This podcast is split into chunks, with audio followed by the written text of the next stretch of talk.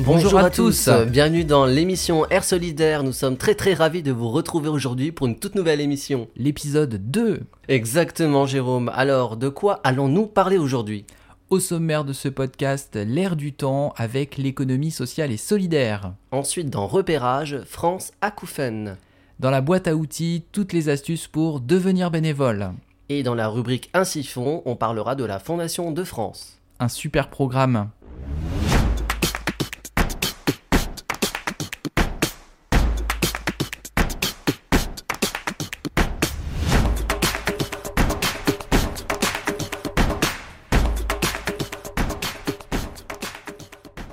La rubrique Air du temps, on va parler aujourd'hui de l'économie sociale et solidaire. De quoi allons-nous parler exactement, Jérôme? Alors on va d'abord donner quelques chiffres clés.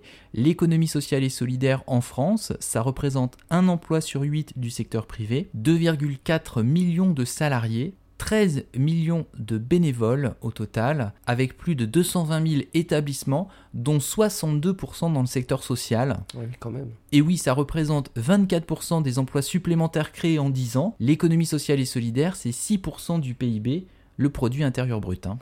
Très bien. Et euh, en fait, l'économie sociale et solidaire intervient dans quel domaine d'action précisément? L'économie sociale et solidaire est présente dans tous les secteurs de l'économie où des structures favorisent l'engagement et les initiatives citoyennes et solidaires. Alors, je vais donner quelques exemples. Ils interviennent dans la partie environnement, la gestion des déchets, les énergies renouvelables, les services aux entreprises, aux personnes, les coopératives alimentaires, dans les établissements également médico-sociaux, les séjours de vacances et les voyages solidaires. Donc c'est un champ très vaste, hein, effectivement, Ludovic. Hein. Absolument. Alors Jérôme, est-ce qu'on peut trouver des entreprises de l'économie sociale et solidaire dans les domaines d'avenir? Exactement, Ludovic. On va trouver par exemple des entreprises dans le domaine de l'économie circulaire. Très bien, et ça signifie quoi exactement? L'économie circulaire, l'objectif c'est d'éviter de jeter, c'est d'éviter d'être dans une logique de consommation, on consomme un produit et ensuite on le jette. D'accord, donc c'est très écologique en fait.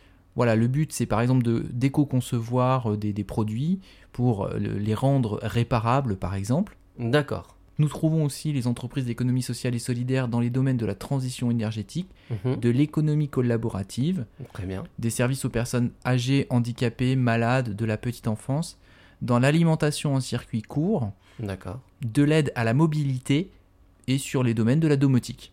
Très bien, donc c'est très clair pour moi, j'espère que ça l'est également pour vous aussi. N'oubliez pas de vous abonner, chers auditeurs, à ce podcast, de donner votre avis, laisser une note. Retrouvez toutes nos émissions sur notre site web www.rsolidaire.fr. Vous pouvez nous contacter via les réseaux sociaux, Facebook, Instagram, rubrique contact du site internet, pour vos questions, vos remarques ou propositions de sujets.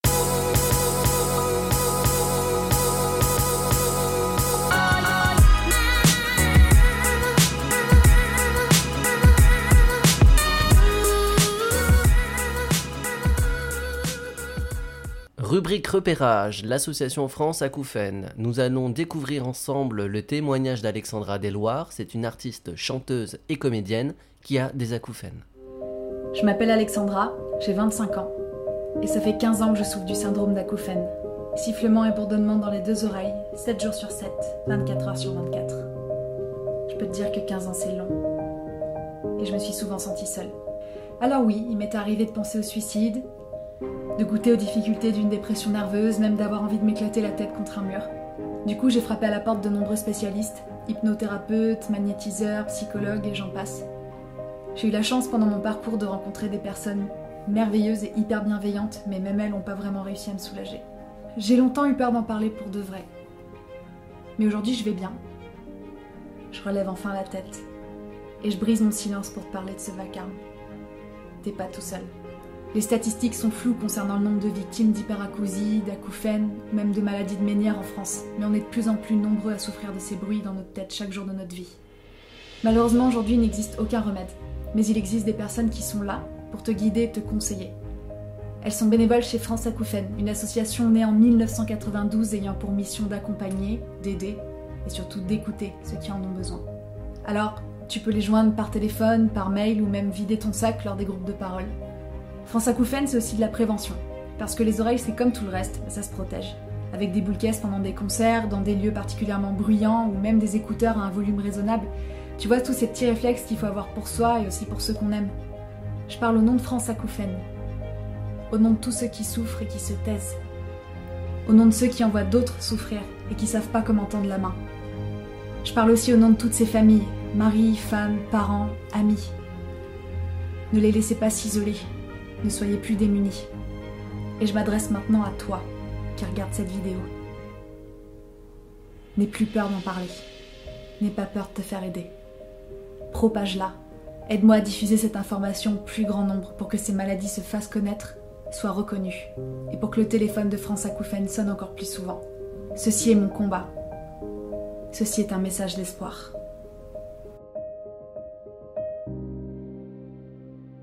Bravo, bravo Alexandra, c'est un très très beau témoignage. Oui, c'est vrai que c'est très touchant euh, et c'est très direct. hein. C'est ça qui est bien dans cette vidéo. Oui, oui, oui. On a vraiment l'impression qu'elle nous parle à nous personnellement. C'est très intime et euh, on, on ressent vraiment euh, bah, la douleur qu'elle a vécue dans sa vie. Et puis en même temps, c'est un message d'espoir. Nous avons choisi de parler de France Acouphène parce que vous êtes en train d'écouter un podcast justement avec un casque et donc il faut être très vigilant parce que si on écoute de la musique euh, ou des, des podcasts trop forts et trop longtemps, ben, on peut être sujet à ces acouphènes. Là, c'est comme un message de prévention en fait. hein. Ludovic, qu'est-ce que tu penses de, de- de cette vidéo qu'on vient de découvrir? Que c'est bien parce qu'il y a quand même les infos de contact dans la vidéo. Il manque, comme je disais, euh, le lien euh, du site dans le descriptif, mais en tout cas, euh, quand on regarde la vidéo, il y a bien le lien à la fin. Donc ça, c'est très très bien. Oui, on comprend bien ce que l'association fait du coup, je trouve. Oui, oui, oui, elle explique bien. On a vraiment l'impression, en plus, elle emploie le, le tu, comme si elle s'adressait euh, bah, à toi qui nous écoutes. Exactement. Et comme tu disais, Jérôme, à l'instant, c'est vrai que euh, l'écoute, hein, les oreilles, euh, bah, vous les auditeurs qui nous écoutez là en ce moment, c'est quand même très très important euh, bah, d'avoir la santé de, de l'ouïe. Ça fait partie quand même des sens très très importants de l'être humain. Alors cette association, donc elle a un site web qu'on peut consulter, www.france-acouphène au pluriel.org. Tout à fait. Nous allons passer à la présentation de l'association France Acouphène. Jérôme, alors dis-moi, euh, dans quel domaine l'association, elle intervient? L'association, elle intervient dans trois domaines. D'abord l'écoute avec euh, les groupes de parole et la permanence téléphonique, hein, c'est ce qui a été dit par euh, le témoignage qu'on a entendu tout à l'heure. Mhm. L'information, alors il y a le clip qu'on vient de découvrir et puis il y a aussi un livre qui est paru et qui est disponible sur le site de franceacouphène.org. Très bien. Et l'aide via les permanences et la mise en relation avec des bénévoles de l'association. Ok. Vous souhaitez mettre en avant une association? Contactez-nous sur airsolidaire.fr. Air Solidaire, E-R-E, n'oubliez pas. Et vous pouvez aussi nous contacter via les réseaux sociaux, Facebook ou Instagram.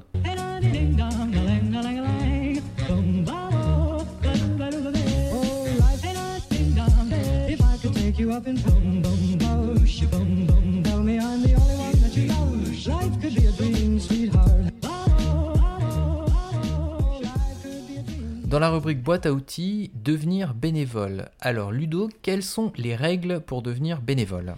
Eh bien Jérôme, toute personne qui le souhaite peut rejoindre ou créer une association. Il y a tout de même des limites qui sont fixées pour certaines catégories, les jeunes de moins de 18 ans, les demandeurs d'emploi et les pré-retraités. Alors on va commencer pour les jeunes, du coup? Oui, depuis 2017, de nouvelles règles sont mises en place. Pour les jeunes de moins de 18 ans, il est possible d'adhérer à une association et d'être bénévole. Avant 16 ans, on ne peut pas créer ou administrer une association sans une autorisation écrite des parents. Ah donc ça veut dire que quand on a moins de 16 ans, si les parents sont d'accord, on peut faire partie ou créer une association. Eh bien oui, Jérôme, c'est ça qui est très bien. Et c'est étonnant. Oui. Ensuite, euh, entre 16 et 18 ans, l'autorisation écrite n'est pas nécessaire, mais un des membres de l'association devra informer ses représentants légaux par courrier. Donc ça veut dire avant qu'on soit mineur, entre 16 ans et euh, son anniversaire de, de ses 18 ans, on doit prévenir les Mm. parents. Voilà. J'ai entendu parler de junior association, est-ce que tu peux nous dire ce que c'est Ludo? Bien sûr, il est possible de créer une junior association dès 12 ans qui n'a pas d'existence administrative, mais le réseau junior association apporte un accompagnement à la mise en place de projets avec par exemple l'obtention d'une assurance euh, et l'ouverture d'un compte bancaire. Il en existe 1000 hein, sur le territoire. Alors l'autre catégorie, tu parlais des demandeurs d'emploi. Et oui, oui, oui, il est possible de s'investir euh, sans perdre ses indemnités, mais à trois conditions. ne pas avoir été salarié dans l'association en question, que cela n'entrave pas la recherche d'emploi, que cela ne se substitue pas à un emploi salarié. D'accord, donc si euh, on remplit pas ces trois conditions, on peut perdre ses indemnités, c'est ça? C'est ça, c'est fini. D'accord. Ensuite, il nous reste la catégorie des pré-retraités que tu avais listé tout à l'heure. Eh bien, c'est simple, hein, il n'y a qu'une seule restriction, c'est ne pas avoir été salarié de l'association. D'accord. Alors, si on élimine ces trois catégories, il nous reste quoi? Bah, Les actifs et les retraités. Il n'y a pas de restriction pour eux, pour les actifs, des dispositifs de congé existent, mais ça, on en parlera à une autre émission, Jérôme. Tout à fait. Alors, je crois que tu voulais revenir sur les, les jeunes, hein, Ludo Oui, exactement, Jérôme, parce que là, à l'instant, on parlait des jeunes à partir de 12 ans qui pouvaient créer euh, une association. C'est ça. Donc, j'ai vu un article qui parlait justement de ces jeunes qui s'investissaient de plus en plus dans une association. Alors, les actions de solidarité attirent de plus en plus de jeunes. Moi, je trouve qu'ils sont euh, inquiets pour leur avenir. J'ai l'impression qu'ils veulent peut-être autre chose qu'une société de surconsommation, se sentir utile, du vivre ensemble et devenir un citoyen engagé. Non, t'en penses quoi, toi, Jérôme? Bah, je suis complètement d'accord avec l'article que tu as lu. C'est un vrai mouvement de fond et je pense qu'effectivement, on cherche à donner un sens aussi à sa vie en s'investissant dans les associations, chercher autre chose que, un- que de l'argent. Eh ben, c'est l'air solidaire qui va s'accroître, encore une fois.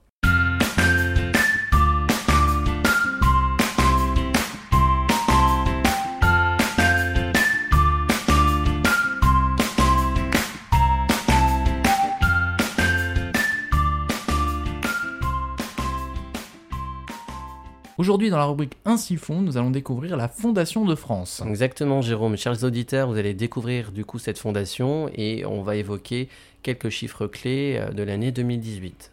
Voilà, c'est une vidéo qui est sur YouTube, qui n'a pas de, de commentaires. Donc on va, on va vous lire en fait ce qui apparaît sur l'écran de cette vidéo de la Fondation de France. Donc on voit le logo de la Fondation de France avec les chiffres 2018. 187 millions d'euros engagés, Pour soutenir pas moins de 10 000 projets. pas mal. Elle intervient dans tous les domaines de l'intérêt général, Donc on va trouver l'habitat, l'emploi, la santé, la recherche médicale, la culture. également l'éducation, l'environnement, la philanthropie, la solidarité internationale, les urgences. C'est un réseau d'acteurs engagés 470 110 donateurs, et 857 fondations abritées dont 34 fondations créées en 2018 553 bénévoles, et 206 salariés. des ressources 100% privées, avec 59% de dons, avec 27% de legs, donations et assurance vie, 7% de revenus financiers et immobiliers, 7% de ressources issues des fonds propres, des partenariats et des subventions. et sur 100 euros dépensés par la Fondation de France, 87 euros sont consacrés aux missions sociales, 13 euros aux frais de fonctionnement d'information, avec la garantie d'une gestion financière transparente. des comptes soumis et contrôlés par des experts, Un comité financier, un comité d'audit, un bureau et un conseil d'administration. des comptes certifiés par un commissaire au compte,